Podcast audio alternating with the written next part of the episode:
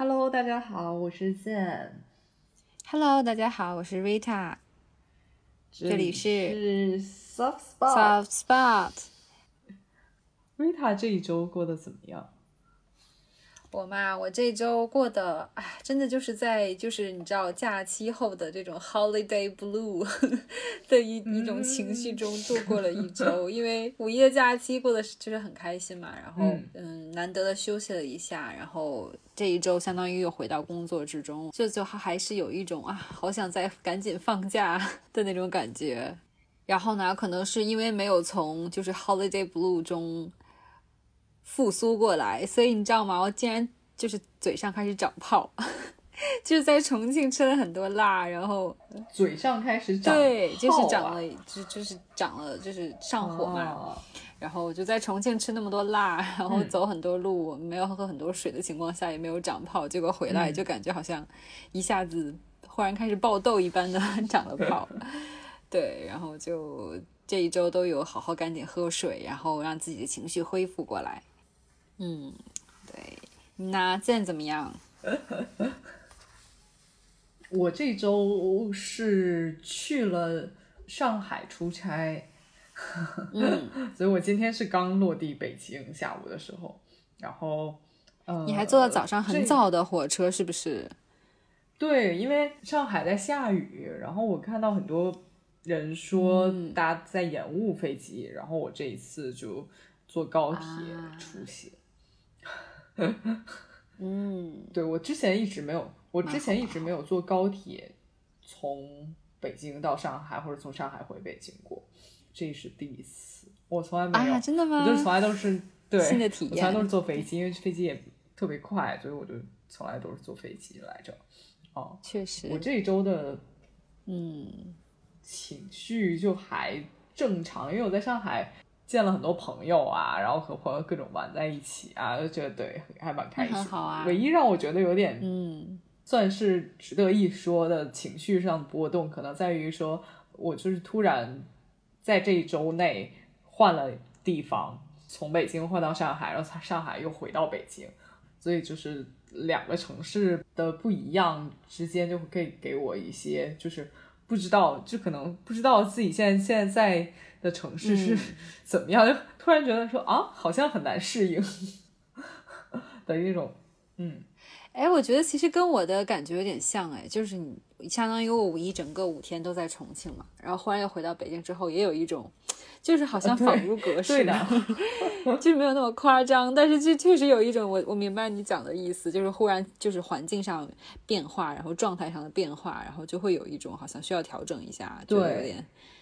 有点是，就是就是好像我在上海的时候，可能每天都会有行程啊什么的，然后呃，然后回到北京之后，就突然还是要觉得要适应一下这个城市，然后还要还要重新安排自己的对的对的，对其实也没有离开很久，但是就会安排自。己的行程。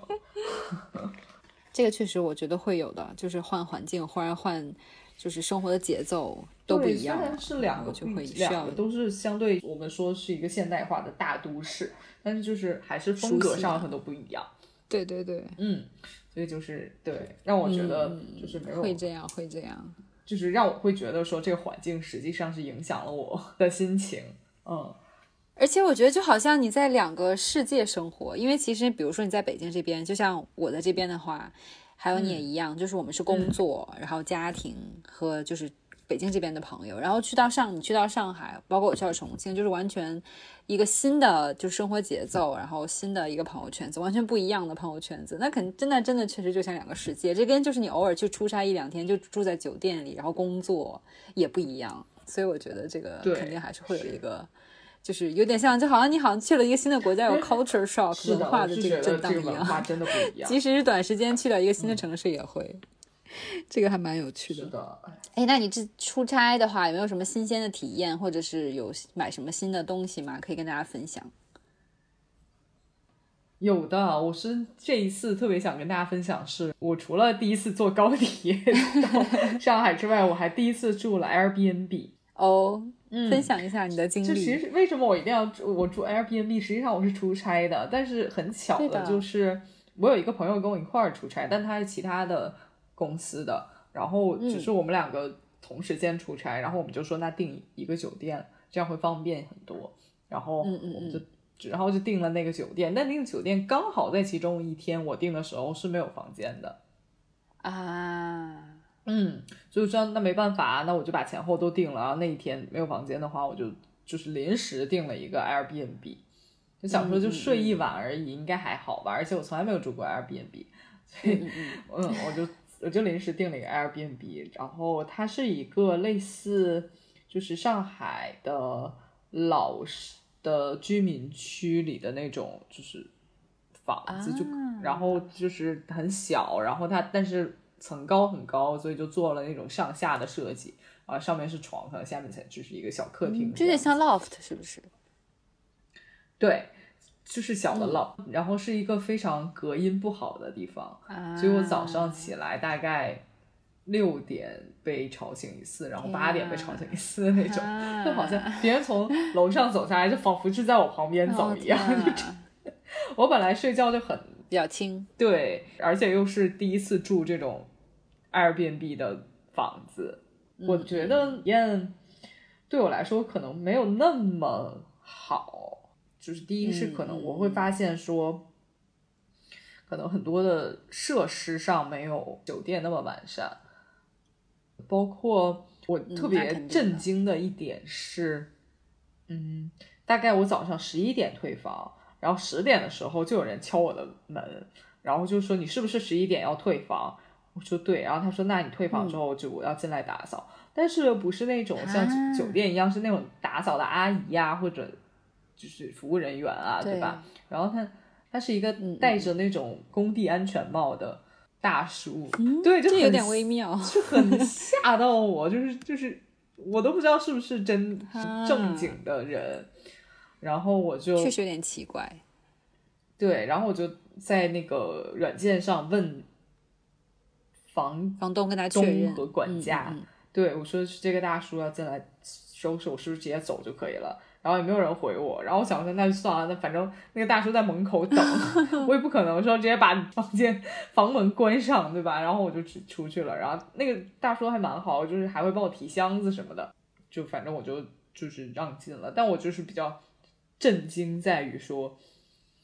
对，我就整个人震惊在说，如果是这样的人来帮我收拾房间，我觉得就有点奇怪，让我觉得有点不安心。其实他如果能之前房东给你个预警的话，或者是大概是什么样的一个情况的话，可能你也不会这么 吃惊。嗯其实不不是，我会我的吃惊点在于说，Airbnb 的房东是找这样的人，不是说那个大叔不好，我只是觉得说他作为一个打扫人员是不太嗯，它肯定跟酒店的是不一样的。像其实我之前在重庆，我们住的虽然就是在 Booking 上面订的，就是理论上是酒店嘛，但它其实也是就是呃民宿风格的。也就是说，其实他们在民宿上可能也会有挂名这样子，嗯，然后他们的打扫清洁阿姨是个阿姨，但是其实也很明显和我们平时比如说住，呃，尤其是连锁大型的酒店的话的那种服务清洁阿姨肯定还是不一样的，就是嗯比如说时间上也好，就是当时我们很很有趣，你知道那个阿姨就是一两点可能才来，然后来的话可能也就只是说，哎，你的你的卫生纸还 用不用换？然后你床头的纸巾用不用换？然后就也没有说，那我把你的呃卫生间系统的扫一清扫一遍啊，或者是说把你的床单换一下，肯定都没有这些的。所以其实可能就就很随意嘛，就没有说嗯、像酒店一样，比如说固定九十点钟可能会来问你要不要打扫，然后整个换一套齐全的对，洁我就具啊，或很怕者是说。我住的床单是不是没有被换过啊？就那种，你知道吗？我觉得 啊，明白明白。对对，这个这个我觉得 Airbnb 是有一定风险的，就是哎，那你订的时候，呃，比如说跟房东接洽，或者是你当时找的时候，有没有看评价啊，或者是就是介绍这种上面？大家都说地段很好或者什么的，所以我就是也没有多想。我其实因为我没有住过，啊所以我也没有想到。对我我的经验是说，一定要看，首先就是在它会显示说最近有没有被订过，然后就是订的情况如何，然后可以看看评价，然后包括就是你可以看一下房东自己在就是描述啊，还有回复的就是速度方面，其实都可以能反映出他的这个专业程度或者说用心程度吧。因为可能有些人他真的就是比如说房源很多，但他其实没有说那么用心的去管理，或者说他可能其实就是平时也有他的工作，然后并没有全身心放在这上面，尤其是清洁上，因为他们没有像酒店那样雇佣制度嘛，所以其实就可能会找那种阿姨，或者甚至就是朋友亲戚来打扫一下。可能你碰到的这个大叔也是这样，也有可能很有意思。对，这我比较，对，是我比较新奇，也算是个新奇的体验了，是不是？我在上海还参加了一个活动，是呃 Le Labo 的呃活动，是那个香水啊，香香水香薰，它是和呃我在上海很喜欢的一个 bar 一个酒吧合作的。然后他们推出了两款，根据这个香水，根据两款香水味道作为灵感的酒，哦，很酷哎，十九号和三十三号，然后呃，对，然后就是参加那个活动还蛮有意思的，其实根本没有什么活动流程，大家进去就是各种 social 啊，和朋友聊一聊啊，然后互相认识一下啊，喝喝酒啊这种，但是我是觉得就是嗯。像陈列方面啊，还都还蛮不错的。那他是会说，比如说，因为毕竟是香水的活动，所以他也有，比如说试香或者是呃一个香水的一个展示环节。他没有哎，完全没有，就很开真的没有吗？这完全是供应酒水的一个很开手的 social event，然后坐下来就喝起了，就喝起来了。就但是会有香水摆放啊，真的要用的话是 OK 的啊，但是就是没有固定说你要不要试这个香水，或者大家就出去试一下香啊，没有没有没有，没有完全都是大家自己在聊天。因为这个香水实际上在中国是没有的卖的，就大家如果还是买的话，还是要在国外买，它只不过在中国做一些 PR 的呃传播，嗯，活动，嗯。嗯嗯嗯，但是嗯，那这两款酒水都是什么什么味道呢？很好奇。九号的话就会比较偏那种竹子呀、木质啊，我自己觉得啊，喝的那个酒的味道也是那种偏清新，也不算清新，就有一点竹子啊、木质的那种味道。我其实我没有，因为人太多了，我其实还没有真的去闻到那个香水的味道。这还蛮遗憾的，但是就是我如果盲猜的话，就是那种味道。然后呢，三十三号是更浓一点，它的酒精也会更浓一点，整个口感会更厚重一点。所以我觉得应该香水的话，应该是那种麝香啊的那种比较对浓一点的味道。那很有趣。但是我特别想跟大家说的是什么？是什么？就是特别推荐大家去 Instagram，嗯，关注 La Label 的账号。他是这样的，他会发一些小小的就故事啊，或者是？这种小对话呀，就是呃，就是各就是呃，全世界的顾客在 La Label 的怎么说，在店里发生了，就进行了哪一些很有趣的对话啊，特别特别有意思的，就像一个个小故事一样的，嗯。嗯，就还挺情怀的，听着。对，就很有意思，所以就是大家如果有有 Instagram 的账号，就去关注一下，就是还真的还挺有意思，算是比较高级的。嗯，原来如此。嗯，是。嗯，那我觉得其实香水跟就是酒吧合作还还挺 make sense 的，因为我觉得都是关于味道。对，就是对吧？是的，是的。之前我听过一句话，我忘了是谁说的，就是说，就送礼物，大家有时候会会互相送一些香水。有一有一句话就是说，我其实是你送了一瓶香水给对方，就相当于你送了一部分带有味道的记忆给对方。因为其实我觉得还蛮私密的，算是很有意思的事情。嗯，哎，那说到这里，注意他最近有喷，最近常喷的是哪一款香水？我嘛，就是我其实是对香水还蛮执着的，我香水也很多，就是我们香水尤其是就是多的算。对对对，因为以前我可能更喜欢说彩妆，但是其实彩妆买一阵之后，其实你就很饱和，就不会说像以前那样很很愿意去尝试各种各样的高阶也好啊，或者是奢侈的那些品牌。然后后来就是香水，我反而会一直很着迷于就是购买不同的味道的香水。然后我是夏天跟冬天会换一下，就跟跟衣柜一样，我会觉得那冬天可能会用一些稍微厚重啊，或者是比如说更性感啊，或者是更有。就是麝香这种味道的，但是到夏天我就比较喜欢清新一点的，所以就花香啊、果香啊这种。所以最近我用的就是会把我春天的香水拿出来，然后我会我最近在用的是呃爱马仕的那个呃屋上花园，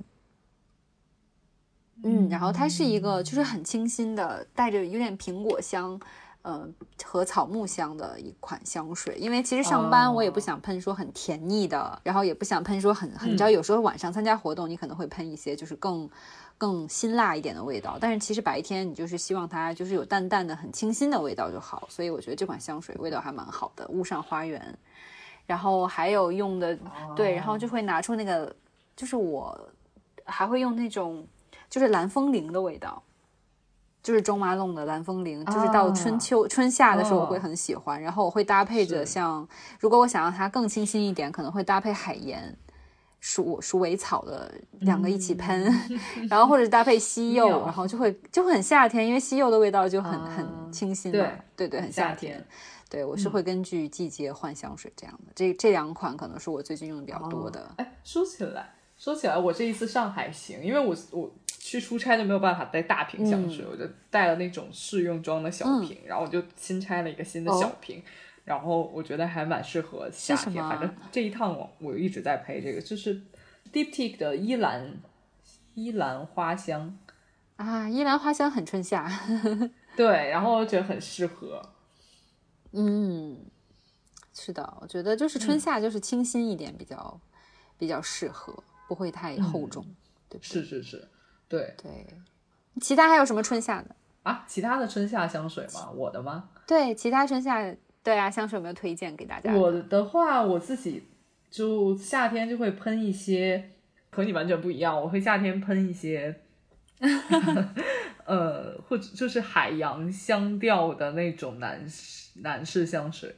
有时候啊，海洋香调也很赞。就是我是觉得就是嗯，感觉很清新，然后就让自己很。喷完了觉得很凉快，对，有一种有一种度假的感觉，然后我就觉得，然后我就经常会喷这种，也是上班就不能喷太多，但其实我就是很放肆的那种，就是我也不管。对，其实真的想喷的话，已经喷无所谓了。对呀，就是我今我的香水，我不会我不会分春夏，嗯，明白，就是分天，就每一天根据心情喷不一样的香水，喜欢就喷。是的，是的，我觉得香水跟情绪什么的都有关系，你的就像你说的记忆都有关系。嗯，所以我就是最近在喷这种海洋香调的，嗯，对，很赞，或者是莲花的啊，莲花的也很棒，嗯，也是那种就是嗯很清新的。对，就是我经常就买一大瓶那种三宅一生的那个莲花的香水。啊天呐，就是很哇，这个很怀旧哎，这个味道。对，就是是很，对，很经典，然后对对，然后也不会出错，没错。然后你不会不会哪一天喷在身上，觉得可能喷的时候喜欢，然后可能出出门两小时之后就不喜欢，会会有那种，会的会的，我懂我懂那种情绪。但是就是这个香水就非常就是保险，没错，确实确实。很棒，很棒。那瑞塔买了什么吗？跟大家分享一下。我这周也是，就是正好到了春夏交际，然后最近的太阳也更猛烈了起来，所以我这周购物真的是完全围绕防晒这个主题。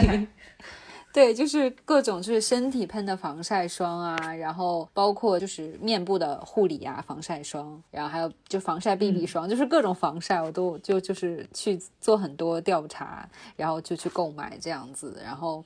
然后我就是我关注到几个牌子，我还觉得蛮有趣的。我首先买了就是呃，应该是西班牙品牌的那个 i s t i n 还是 e s t i n 我不知道，我不确定是哪个发音，就还蛮多的，蛮常见的。然后他们家面部是很很有名的。然后，但是我其实身体上我会希望能用很多，但是又不想很黏腻，所以我就尝试买了他家的喷雾装。啊，对，身体用喷雾真的对的对的很方便。如果你用涂的就很累。很累，没错，因为你要胳，就是整条胳膊，然后再加上腿，然后脚上、脚背上你都需要喷到、抹到嘛，所以就是我觉得喷的会比较方便，出门前喷一喷。而且就是我买了一百毫升的那个瓶装，所以其实带在身上，你只要不不坐地铁，我可能我觉得都没有问题。就是你可以随身可以补一下，因为我觉得防晒一定要补，因为其实很多大家都是早上出门抹一下，然后一天就过去了，但其实中间四四个小时应该其实就要补一下。是的，是的，是的，然后。呃，面部的话，因为我之前一直用嗯 CDP 的那一款，就是防晒霜面部务实的，然后它是物理防晒的，所以嗯，我觉得还蛮，我就没有办法说它很有用，但是防晒本身其实就也。肯定，如果能不晒黑是最好的。但是还有，其实最重要的是防止皮肤病嘛，然后防止晒伤，还和防止就是衰老。然后我一直就觉得这款蛮蛮赞的。然后，但是呢，我又希望它有一些遮瑕效果。夏天又不想抹很多其他在在防晒霜上，然后再要抹呃粉底液啊，就很麻烦。所以我就买了，呃，这次买了就是 Clay Depot，就是 CDP 的。哎，是 CDP 吗？总之，你大你知道我说的哪个牌子哦？我知道 CDP。对，然后。C 对对对，然后我买了，就是它是带 BB 霜效果的防晒霜，就是它还是能达到呃 SPF 五十加，然后也有 UVA UVB 的防晒效果啊，但同时它还带一些防晒呃就是颜色嘛，其实就是相当于粉底液也融进去了，然后它没有很厚重，但是可以就是基本上如果你皮肤上没有过多需要遮瑕的，或者是其实你就用它，然后再加一点遮瑕霜。就可以，就会比较清新，比较就是没有那么厚重的底妆，就可以营造出来那种效果。我就觉得还蛮赞的。然后接下来我还很想说，就是我还没有买，所以我不敢说立刻推荐给大家。但是我觉得其实大家很容易，对我还准备下一步是买那个防晒的护手霜，因为大家有没有发现夏天大家很少会很少会抹就是防晒护手霜，但其实我们的手是大几率要暴露在太阳下面的。你有没有想过？没有想过。对不对？就是你其实也可以把你其实其实讲真，这个护手霜到底有没有防晒效果？美国 对吧？就嗯，对，对不对？因为其实其实你也可以把身体防晒乳抹在手上，但你会发现一般会很黏腻。嗯嗯，是。而不，我倒是不觉得他说黏黏腻啊什么的，我会觉得说，因为我经常洗手，我就觉得洗掉了就对，可能抹完了就很洗就会洗掉可能就洗手就洗掉了。对，所以我是觉得是很有必要买防晒的护手霜的，或者是如果你觉得没有那个必要，你有不太黏腻的，就是防晒乳的话，我觉得你一定要注意手的防晒，因为其实手它很容易反映出你衰老的速度。对，暴露年龄。对的，暴暴露年龄的，就是大家会注意说啊，我护肤，我的脸很重要。但是很，你有没有关注你其他方方面面？比如说手啊，或者是脚啊，这样，其实我觉得都要关注到。包括其实就是嘴唇也是，因为我们吃东西也好，喝水也好，就是唇膏很容易就抹掉了。但是其实嘴唇也是需要防晒的，所以我还我还其实还还有那个防晒的唇膏，就是我觉得一定要做到百分之百防晒。你真的很小心的，对，而且你知道还有防晒的头发喷雾吗？哦，我知道这个，我知道。对的，对的。然后就是我就是希望能做到全身心的。全身心投入到防晒这个工作当中，包括其实大家你或者你可以戴帽子嘛，现在很多防晒帽，但是如果你不是很喜欢那种防晒帽，啊，或者跟你今天的衣着，对，因为其实造型好看的防晒帽真的不多，所以其实如果你确实比如说你不打伞或者你不戴帽子的话，那我觉得你就要就是做好其他方面的防晒工作了。是的，我是觉得说，对吧？因为我前几天也跟一个朋友，他在试。出差的衣服，然后我就说，我就说他可能要去，呃，杭州这边，然后我就说其实真的很热了，你要不要就只穿短袖就好了？然后他说不要，我要穿长袖。我说为什么？然后我说你是怕冷吗？他说不是，我很很怕晒黑，很怕晒。嗯，对。然后我就想说啊，因为我就是很随意的人，我从来没有想过说女生其实是对 晒黑这件事情是很怕的，因为我自己完全不在。我自己完全没有在害怕晒黑，我想着晒黑，我就干脆去把整整个人都晒黑掉。对，我就干脆都晒黑掉好了。我觉得其实担心的不是黑白的问题，因为我们大部分时间其实更在乎的是说怕晒黑，但其实我觉得更深层的要注意的是晒老，就是因为其实晒的话会脱水，是我唯一在意的话，就是对会晒老，或者说晒出斑。对对对，就是我觉得抹防晒霜，嗯，对我觉得抹防晒霜最大的意义其实是在于防衰老和防晒伤这样子的，因为嗯黑不黑其实真的有时候是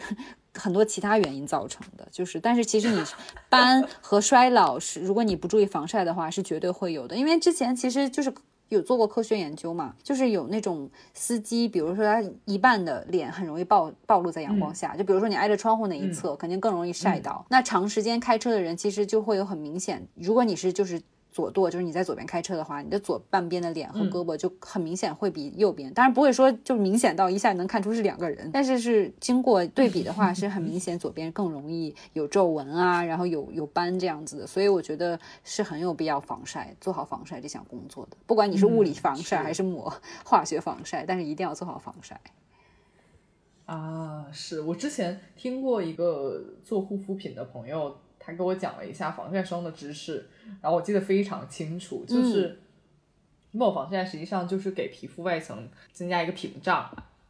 然后为什么大家要补它呢？就是因为通过紫外线的不断的撞击，就相当于是撞击，然后它的屏障就会破碎，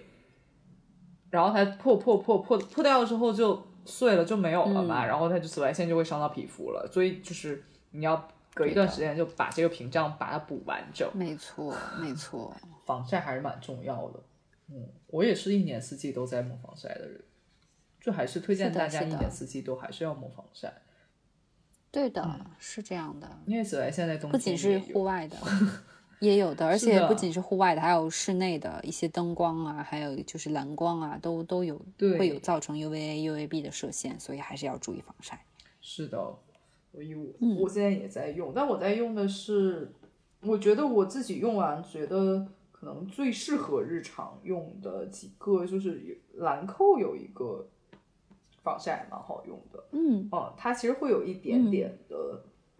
类似是隔离霜的那种，怎么讲，就是会有一点点的遮瑕的效果，但不太明显啊。啊，对，所以我、妆前乳嘛还是会对妆前乳的效果，所以我就还是会上一些粉底。嗯，但是哎，但是说到这里，我我最近对我的皮肤有一个问题，有一个特别大的困扰，就是我会发现我最哦近上粉底的时候会有一点卡粉，就是我皮肤会变得很，我之前完全没有，现在就会发现是会很嗯干，所以就会很卡。对，嗯所以就是对，那我觉得就要做好补水，就是内服外补都要有。外 啊，多喝水很重要的，真的多喝水我最很近都没有重要多是的是的尤其换季嘛整体整个人非常干。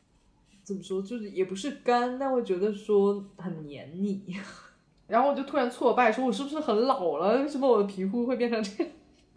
因为我之前非常贴。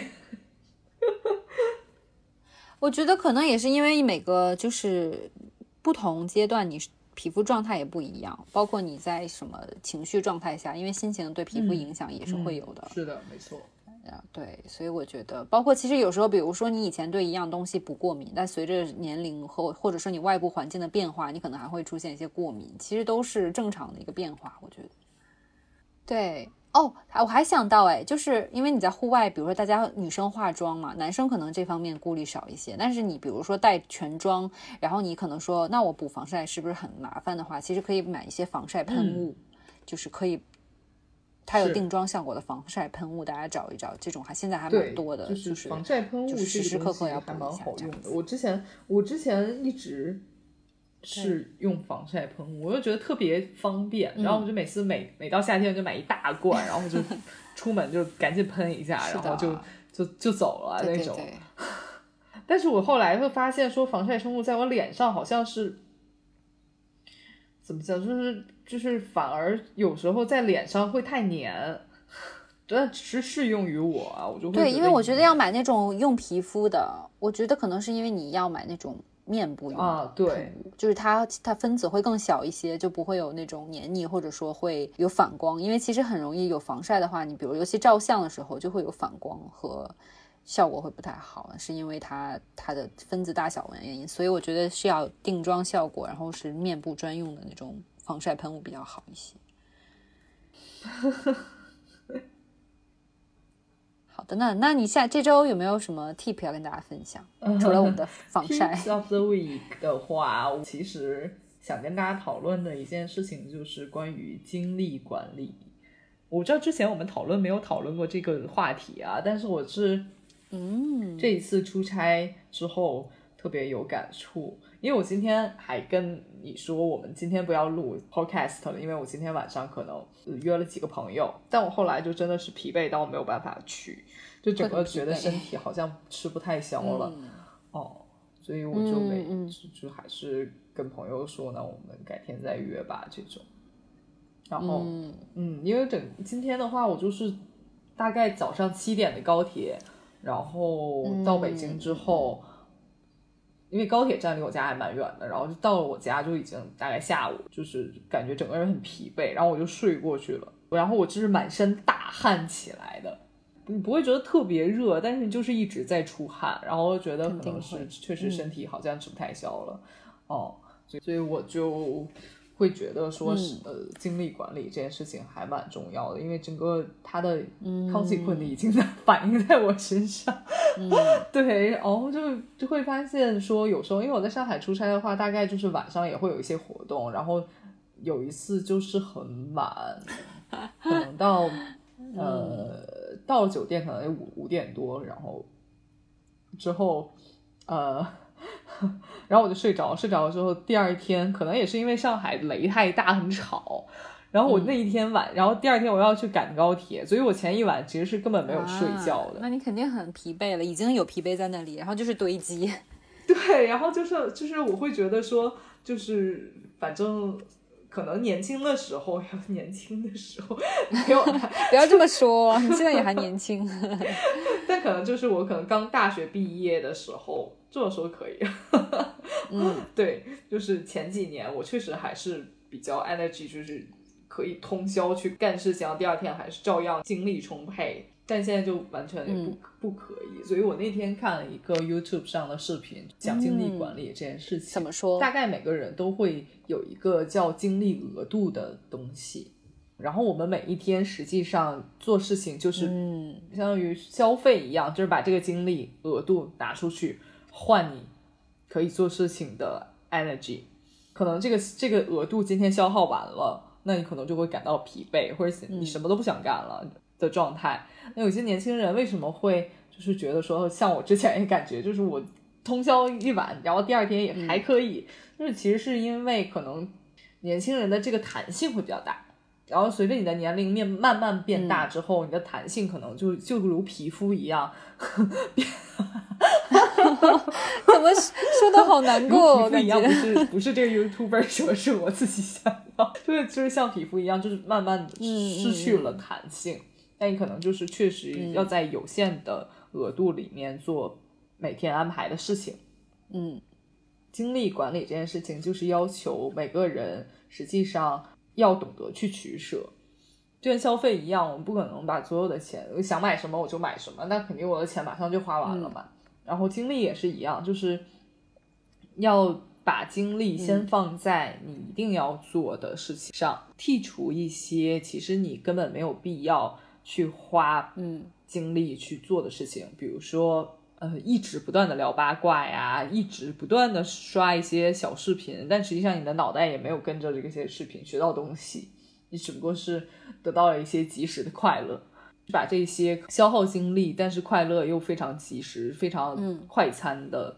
这种事情剔除掉，嗯，然后把精力主要 focus 在你要做的事情上。这样你一天其实对你一天其实，在消耗完之前，至少是把必要的事情都做完了，不然的话，你就是长年累月，你其实就像嗯，没错。滚雪球一样，就是你可能今天没有做完，那我明天再做吧，那明天其实你的额度还是这么多。对的，嗯，然后你就会发现越来越做不完，越来越累，然后就有一天就像我一样，没错，所以你就会发现吃不消的，那真的就是只能停在那儿。那我可能明天的额度或者刚好停在已经到这个程度的话，那你过几天的这段时间里的额度也不会太多的，就反而会变少。嗯，所以性价比生活性价比就很低了嘛。对的，对的，每真的每个人的精力是非常有限的，尤其随着年龄增加，我觉得可能不是说非要说我们身体能力下降，但是可能就是事情会更多，然后你的精力就是更容易被分散掉，所以我觉得就像你说的，还是要好好管理。第一是好好管理的，另外还有精力管理的一件事情就是你要通过一一些手段去不断的呃巩固和提高自己的精力额度。没错，嗯，就比如说嗯每一天坚持去运动。那其实运动会让人保有更好的精力嘛，嗯，或者说不断的去阅读，阅读其实和因为我们不可能一整天的精力都用在必要的事情上，那实际上你没有任何的休闲娱乐也是不可能的吧？那阅读相对于可能小视频啊这种东西来说，就会更长，它会得到一个比较长远的快乐。那可能我的我小视频的快乐就是今天，那阅读的快乐可能持续了有三天，那你其实三天相当于你后两天有一也有一些精力额度可以用到嘛。还有一点就是，还有一点就是很重要的，也是我觉得我们要去注意的，就是他提到说情绪也是一个。呃，增加精力精力额度的重要手段，就是其实我们没错，对，就是很直白的。我今天可能心情不好了，那我可能就没有精力干任何事情。那我可能心情好，我就可以更有更多的能量去做事情。嗯，是这样的。除非你是一个非常自律的人啊，就是我心情不好，我也能我也能做事情。但是大多数人，反正我是不可能。嗯。我觉得大多数人都反正我是很容易被情绪左右的，所以就是只能说是调整情绪。但是如果情绪就是很很荡的时候，确实没有办法。是的，所以就是要保持一个良好的情绪上的稳定。那如果你觉得你今天情绪不好，我可能精力额度就很小的情况下，就不要给自己安排那么多事情。That's OK。是的，其实我这周分享的跟你这个也很有关系，就是可能不是说一条 tip，但是就是我刚过去一周，因为我讲嘛，就是回到了就是朝九晚六的这种工作节奏中，然后其实就会从之前那种很兴奋、很每天都很多新鲜刺激的状况，一下回到就是嗯繁杂呀，或者说是就这种。你是朝五朝九晚六，朝九晚六的，对，然后就会 忽然觉得会啊，觉得情绪跟不上，然后包括睡眠这周也没有很好。昨天一天我整个人就非常的荡，然后加上眼睛用的有点过度，然后就很晕，然后就没有做任何事情，真的就是在家躺了一天，然后在那里看看柯南，你知道吗？看柯南，没错，就就我的我的放松方法吧。其实我想讲的就是，以如果是以前的我，我会非常焦虑，就会觉得说啊，天呐，我宝贵的。周六日有一种错误的观念，就觉得啊，我周一到周五，对我周一到周五都在工作，没有好好休息，或者说没有能跟朋友约啊。那我周六日一定要，你知道，就好啊，我好好像要利用起来。就比如说我要打扫卫生啊，我要做家务啊，然后我要去跟朋友相约出去玩啊，或者说我要把，比如说想看的书看完，我就会给自己说周六日一定要安排好。但其实。嗯，可能有的人不是周六日休息啊，但就是休息日吧。其实真的是大家会忘掉它是休息日，就是是让你来调整自己状态，然后让自己放松，给自己一个喘息的时间。所以，我我现在呢，我觉得是能做到说心态很平静的，能接受说我今天就是一天什么都不做。即使我可能想到说啊，我可能有兼职的工作啊，或者说其实我。有一些就是繁杂的生活琐事需要处理，那我今天就是不在这个状态，然后我就那我今天的功课其实就是让自己休息过来，把情绪调整过来，这样我才可能在之后说以更嗯积极向上的，或者说我调整到开心一点的状态下，我再去做其他事情，就是放过自己，让自己把情绪调整过来。对，就是不要不要搞错休息日这个概念，因为我觉得其实。很有趣，就是很多人都觉得我周六日一定要好好安排。当然，我也知道有些人就觉得周六日就不要烦我，我要休息。我觉得这是对的，因为周六日真的就是用来休息的，除非你确实有一些工作。对对对，所以我觉得就是还是要要明白说劳逸结合，包括我们之所以会那么宝贵，说周六日或者说假期，也是因为我们平时是有一些义务和责任在身上，是去工作也好，学习也好，那就是要劳逸结合，就是要休息，就是有因为有工作有压力，所以才会体现出假期和休息日的美好。对的，所以一定要说哦，这个就有点像我休息过来五一的假期，就完全对在休的息。，对的，就是应该这样。我觉得，嗯，可能因为我觉得会带着上学上学时代的那种，就是说，嗯，要好好安排时间啊，要对吧？就是要做好时间管理，要就是让自己嗯生活更加的充实。所以我们会错误的觉得说，我只要没有在做事情，在没有在做好像有一个 payback 的的事情，就是在浪费时间。但我觉得其实你的休息也是也是在利用你的时间做有意义的事情。所以我觉得大家可能要在这方面做一下思考。如果是如果你是对自己 非常严苛的的人，就是没有好好让自己休息的话，我觉得要明白休息也是也是相当于你的一个一个义务和你需要做的一件事情吧。对，就是我们上一周也谈到这件事情嘛，因为我说我五一的假期完全就是在休息中度过的，然后对，快乐肥 宅，对快乐肥宅。后来我们也谈到说，休息这件事情真的很重要，就是我们不一定一定要把所有的精力都放在有 payback 的事情上，或者说我们是把所有的精力都放在说我们呃很短期就能获得 payback 的对这个观念实际上是，嗯，怎么说，就是可能是没有那么有价值的。虽然人生是一个阶段一个阶段的，但是总体来总体看人生这件事情，它是一个长期稳定的事情，除非你出了意外啊。没错，没错，没错，真的，一生人生这么长，工作永远做不完。不要觉得说今天休息一天这就好是世界末日。你自己的，我觉得人这个东西就是工作的一个材，你就把它想成工作的一个材料。那你这个材料实际上不好，就就好像说，我现在如果用呃 Windows 九八程序，或者说 Win Office 九八在做表格的话，那那肯定是没有人家用嗯最新版 Office 或 最新版电脑做的好吧。对吧？就是人也是一样的呀。如果你是一个呃 很疲惫的人，嗯那你就是没有办法比比别人 energy 的人做的好嘛。对的，就是不要给自己把以前的包袱带到现在，就要及时的去让自己卸掉之前的包袱，然后轻装上阵。的，就是不要心情就不要那么沉重，就放松一点，其实是没有任何关系对的，对的。得失这件事情是的，我就想起说就是嗯嗯，哎，是哪个作家渡边淳一嘛？就是之前写过一本书叫《钝感力》，就是啊人不要太敏感，而是要有一在有一些问题上让自己的心大一些，包容一些，不要太去纠结一些小地方。有时候有适适当的，我觉得迟钝或者说适当的这种所谓钝感吧，是很有必要的。对的呀，就是不要太太在意。嗯我是觉得太在意就容易钻牛角尖。对，就是小丑说的那句话嘛，Why so serious？谁？就是小丑那个电影，哦它的一个经小小丑丑那个就是小丑，对。然后他的经典的台词那句话就是：为什么你要那么那么的严肃呢？对吗？Take it easy，对的，对对是的，是的，就是